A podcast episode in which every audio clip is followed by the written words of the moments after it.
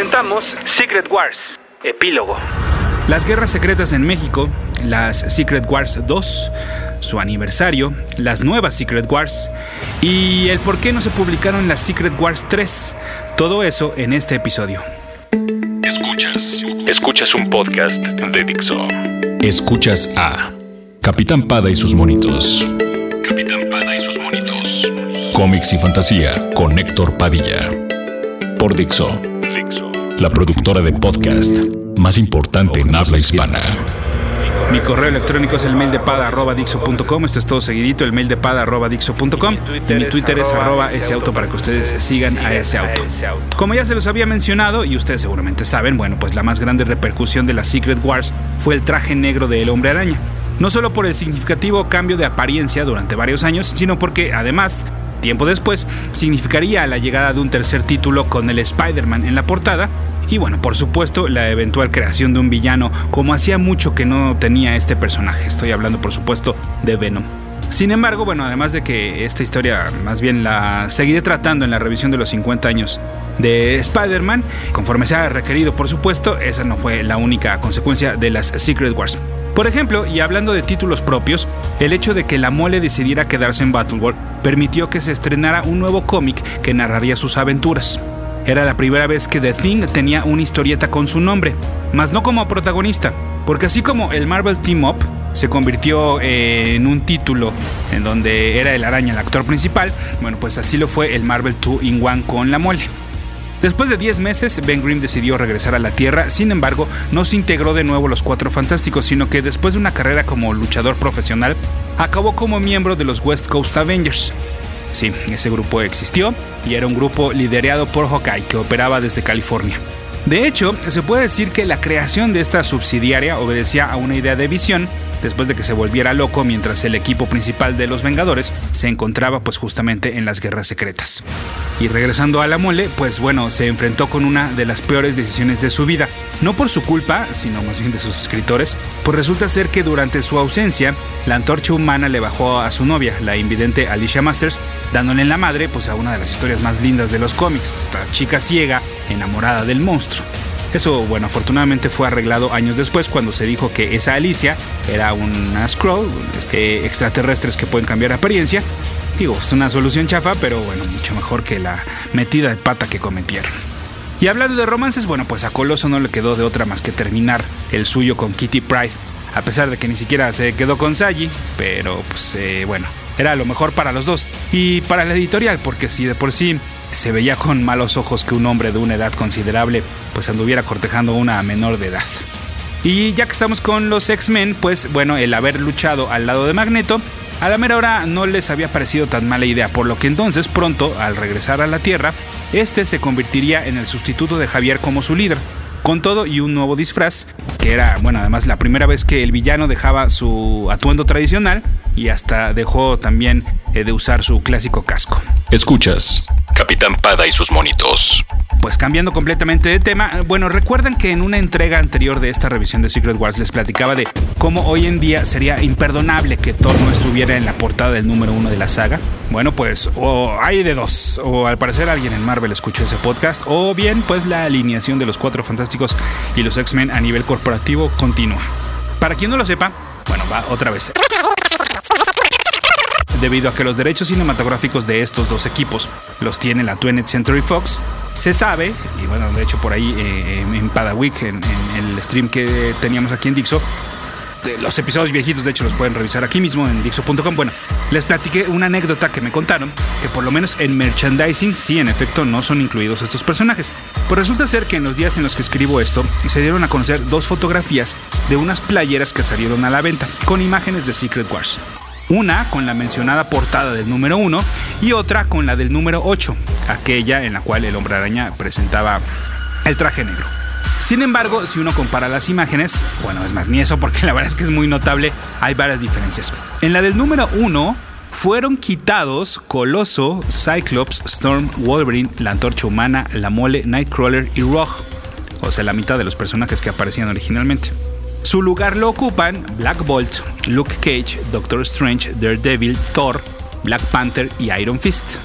A ver, bueno, es cierto que el, logo también fue modificado y no necesariamente dice Secret Wars, sino que solo dice Marvel Super Heroes con la misma tipografía, pero la verdad es que, pues sí, eh, se basaron en esa imagen y además se ve bastante pinche porque obviamente no todos los personajes eh, que, suplantaron agarraron dibujos de Mike Zeck, ¿no? Como era el, original dibujante, por lo que entonces pues esta, toda esta composición se ve eh, muy poco orgánica. Ahora además, si se fijan, bueno, los derechos de estos siete personajes que agregaron, pues, eh, pues, pertenecen los derechos, ya sea en el cine o en la televisión, pues a Marvel, claro. Es una movida lógica, digo, también, ¿no? Pues para qué eh, seguirle eh, dando dinero a los otros, en lugar de que ese dinero o, la, popularidad de esos personajes se, se quede con ellos, ¿no? Bueno. En la segunda playera, que ya les mencionaba, los cambios son un poquito más sutiles. Lo que pasa es que esta sí se trata de una recreación tal cual de la portada que ya les mencionaba. Y lo que se puede ver es que en la batalla que se realiza detrás de Spider-Man, borraron a Mr. Fantástico, a la mole, a la antorcha humana.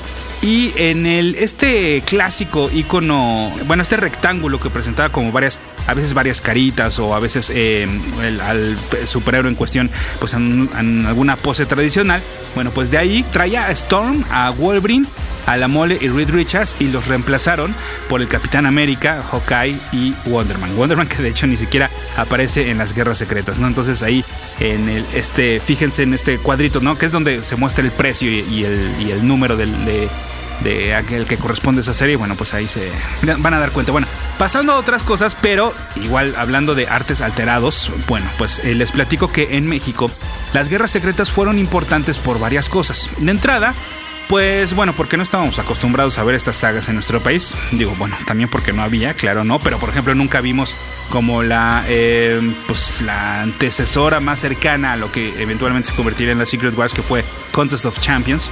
Este fue el primer experimento de Marvel en este tipo de historias, ¿no? Pero eh, mucho más cortita, mucho más contenido y demás.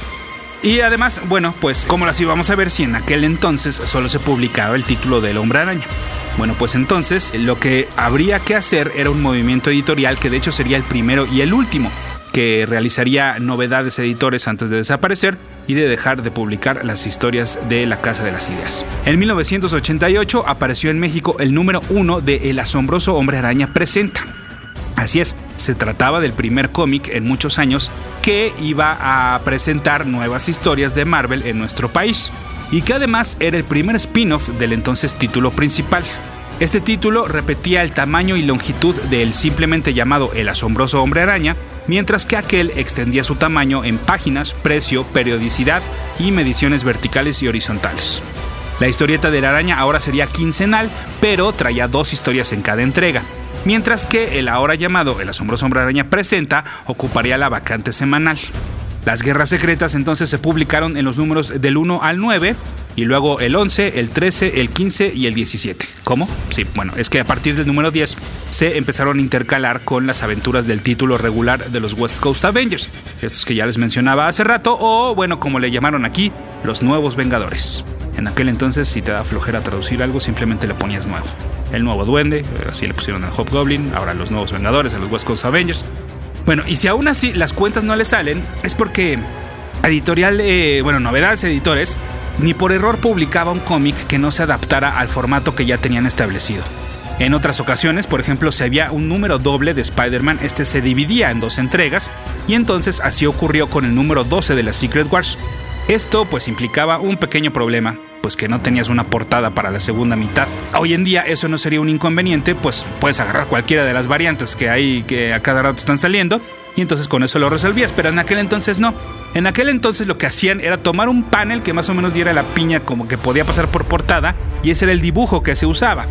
A veces, eh, otro problema es que por más que quisieran agrandar este dibujo, pues el formato por supuesto no, no era el mismo, no, no es lo mismo dibujar para un cuadro que para un eh, formato además rectangular y que salga en una portada, ¿no? Entonces a veces lo que tenían que hacer era medio ahí rellenar a mano las orillas, ¿no? Que era lo, que más eh, resultaba afectado. Trabajo que pues bueno, obviamente a veces quedaba bastante pinchón.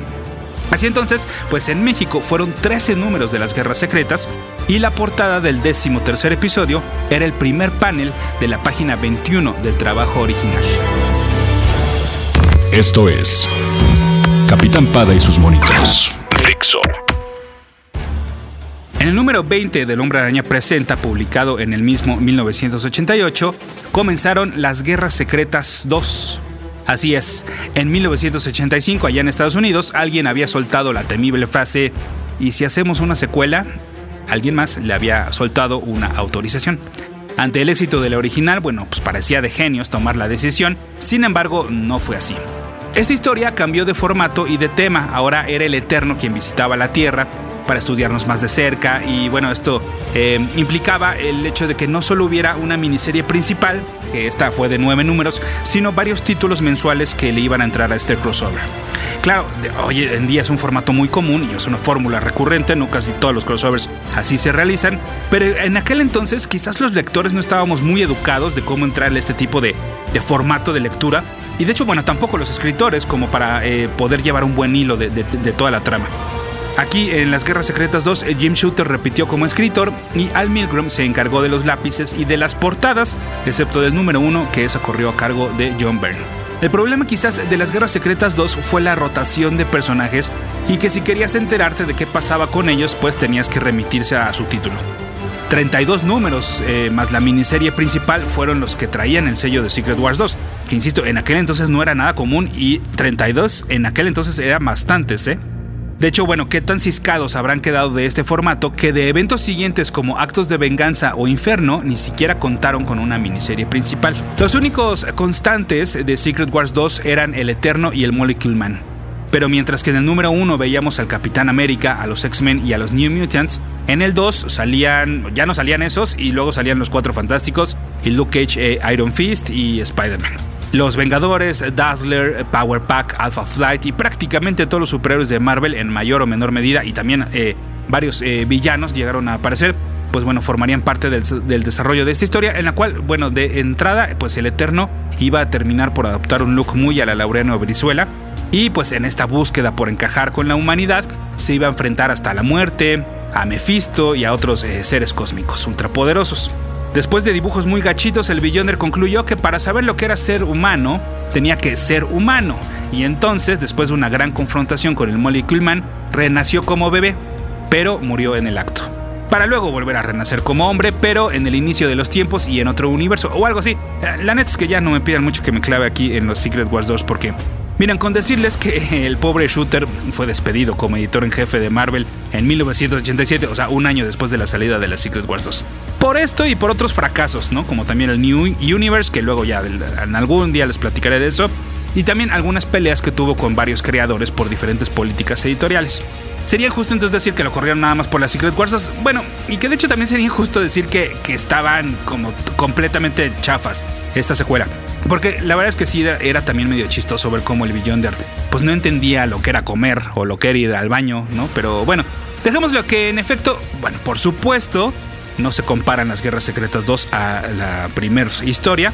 Y que bueno, lo mejor además eh, no, no, solo fue esta, esta saga, sino que también la verdad es que bajo el mandato de Jim Shooter en Marvel, eh, ocurrieron las históricas corridas de Claremont y Byrne eh, en X-Men, eh, Byrne en Los Cuatro Fantásticos, eh, Frank Miller en Daredevil, Walter, eh, Walt Simonson perdón, en Thor y Roger Stern en Los Vengadores y en El Hombre Araña. O sea que de verdad, de las legendarias para cada uno de, los, de estos personajes. Así que sí, bueno, ok, vamos a perdonarle a Jim Shooter las Secret Wars 2.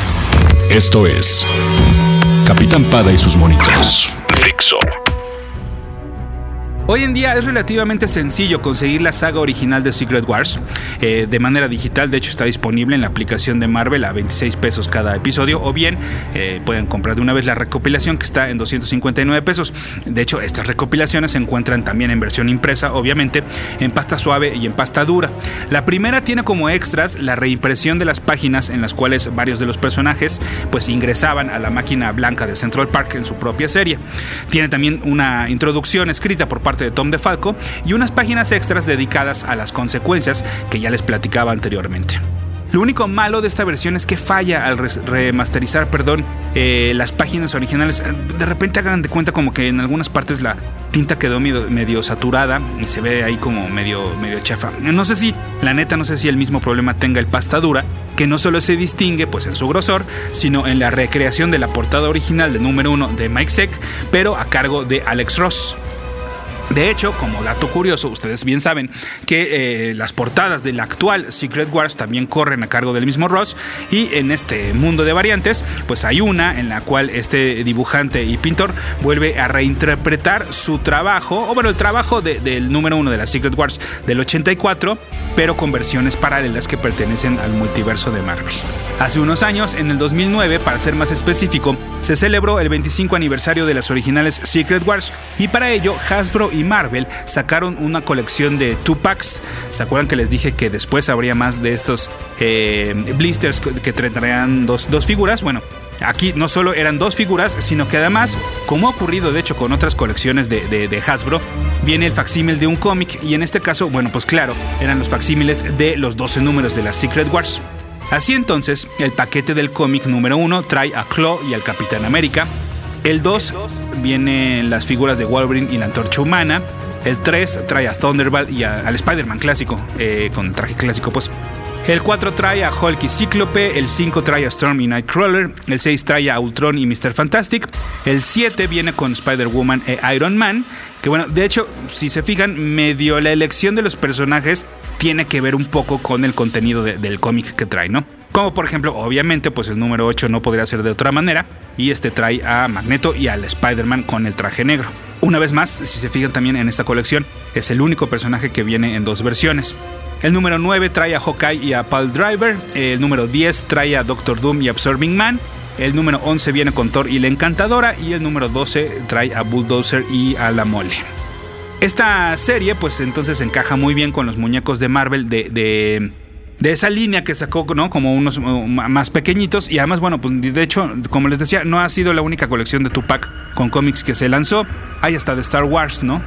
De hecho, eh, bueno, esta serie de, Secret Wars, de estos juguetes, todavía se puede conseguir hasta en algunas jugueterías mexicanas, ahí que los tengan medio arrumbados, o hasta en línea, ¿eh? en internet, con un rango de precios que van desde los 60 dólares por el paquete del Spider-Man negro, o hasta los menos cotizados andan como en 24 dólares de estas figuras, sí, para que vean, si es así, todavía las, las, sí tengo varios y sí sé perfectamente dónde están, no como los, los anteriores. Bueno, hablando de eh, más que haya pasado con la Secret Wars, pues en el 2004 se publicó la saga Secret War, así en singular.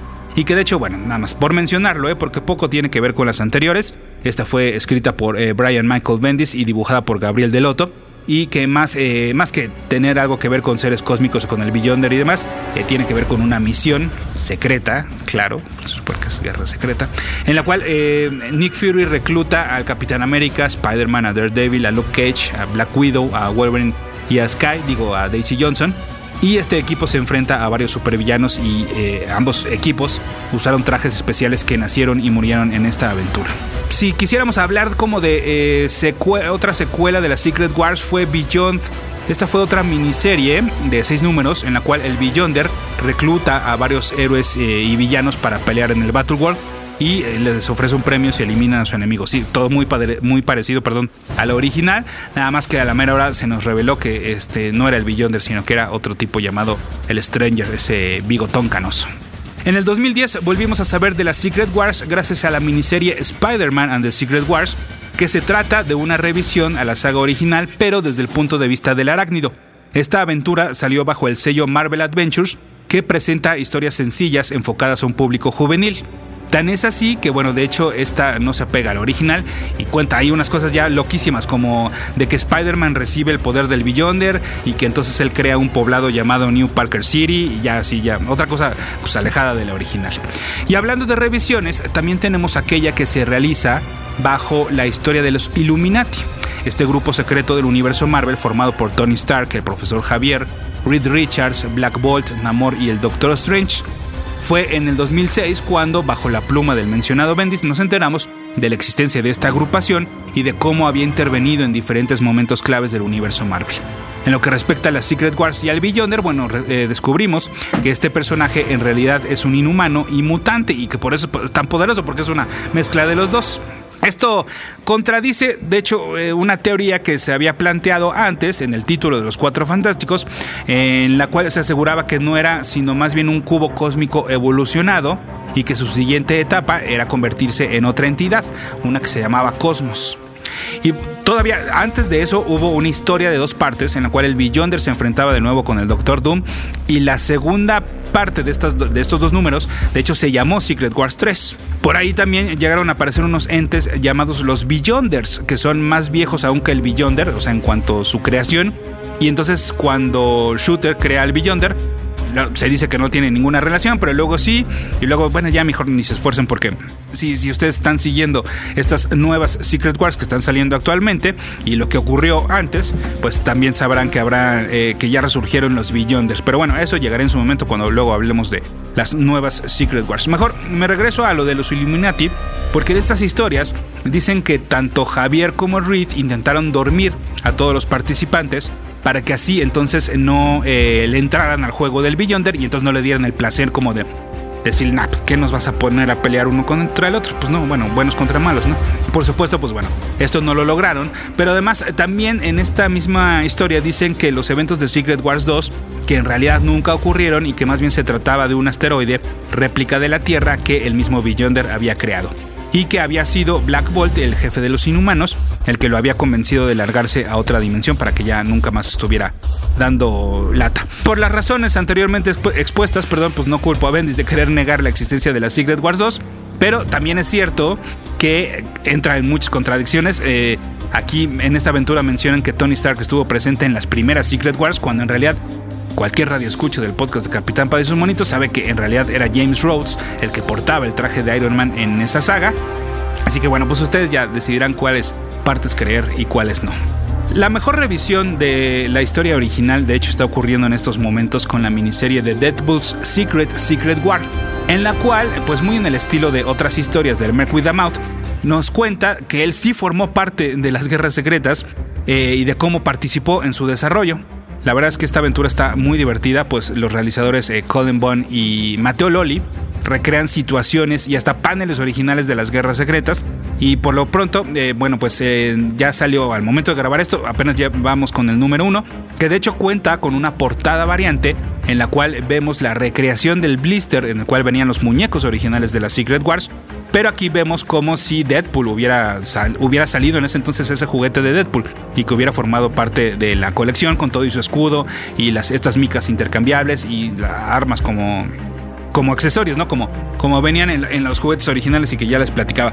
De hecho, también lo mismo, el mismo tratamiento de portada variante le han dado a Black Panther en una variante del Secret Wars eh, Battle World número 1 y eh, también con el Ultimate Spider-Man de mm, eh, Miles Morales, ¿no? Obviamente, como variante del Ultimate End número 1.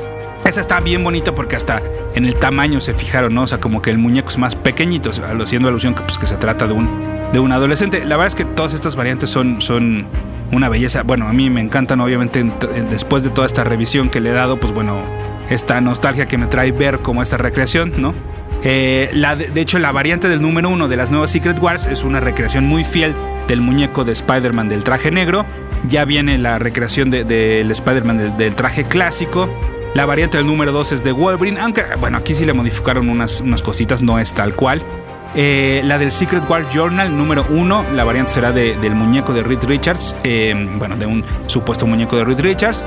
Y a lo mejor para la, para la altura, perdón, que ustedes estén escuchando eh, este podcast, ya habrán salido las variantes con muñecos supuestamente de Star-Lord y de Cyclops, ¿no? En su versión actual. Y bueno, ya que estamos hablando nuevamente de los juguetes, de hecho van a salir una vez más algunos de la serie 1 y 2 de los juguetes originales, pero en versión gigante.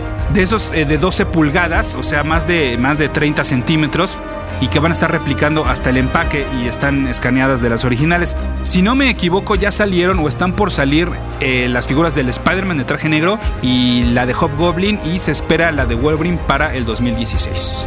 Y ya para terminar, quizás algunos de ustedes no recuerden que vimos las guerras secretas en televisión, bueno, más o menos en la serie animada del Hombre Araña del 94 eh, los últimos episodios de la última temporada comprendían una adaptación muy libre de las Secret Wars.